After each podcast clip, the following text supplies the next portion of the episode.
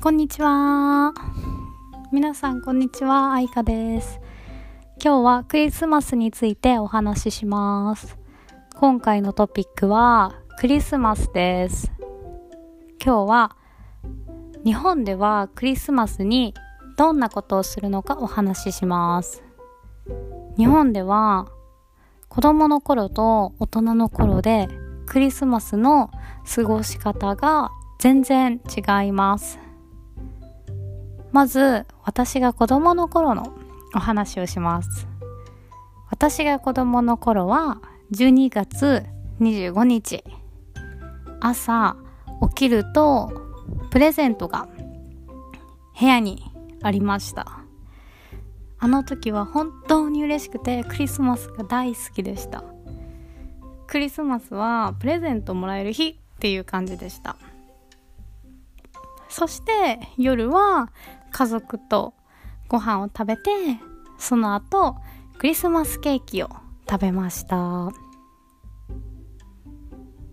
日本はクリスマスにケンタッキーを食べるっていう文化があるんですけどそれは本当です。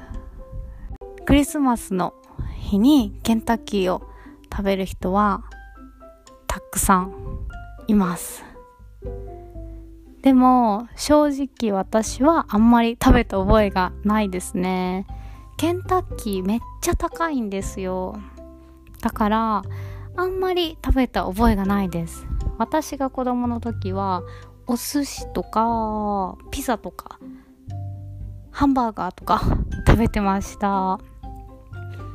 ちなみに私の場合は13歳ぐらいかな？13歳ぐらいからプレゼントはもらえなくなりました。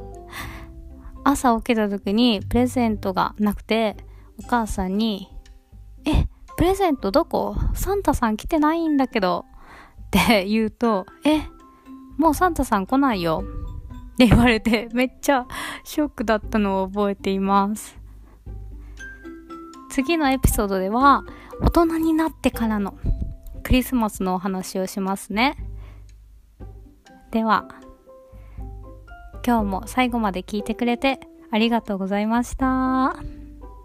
またねバイバーイ。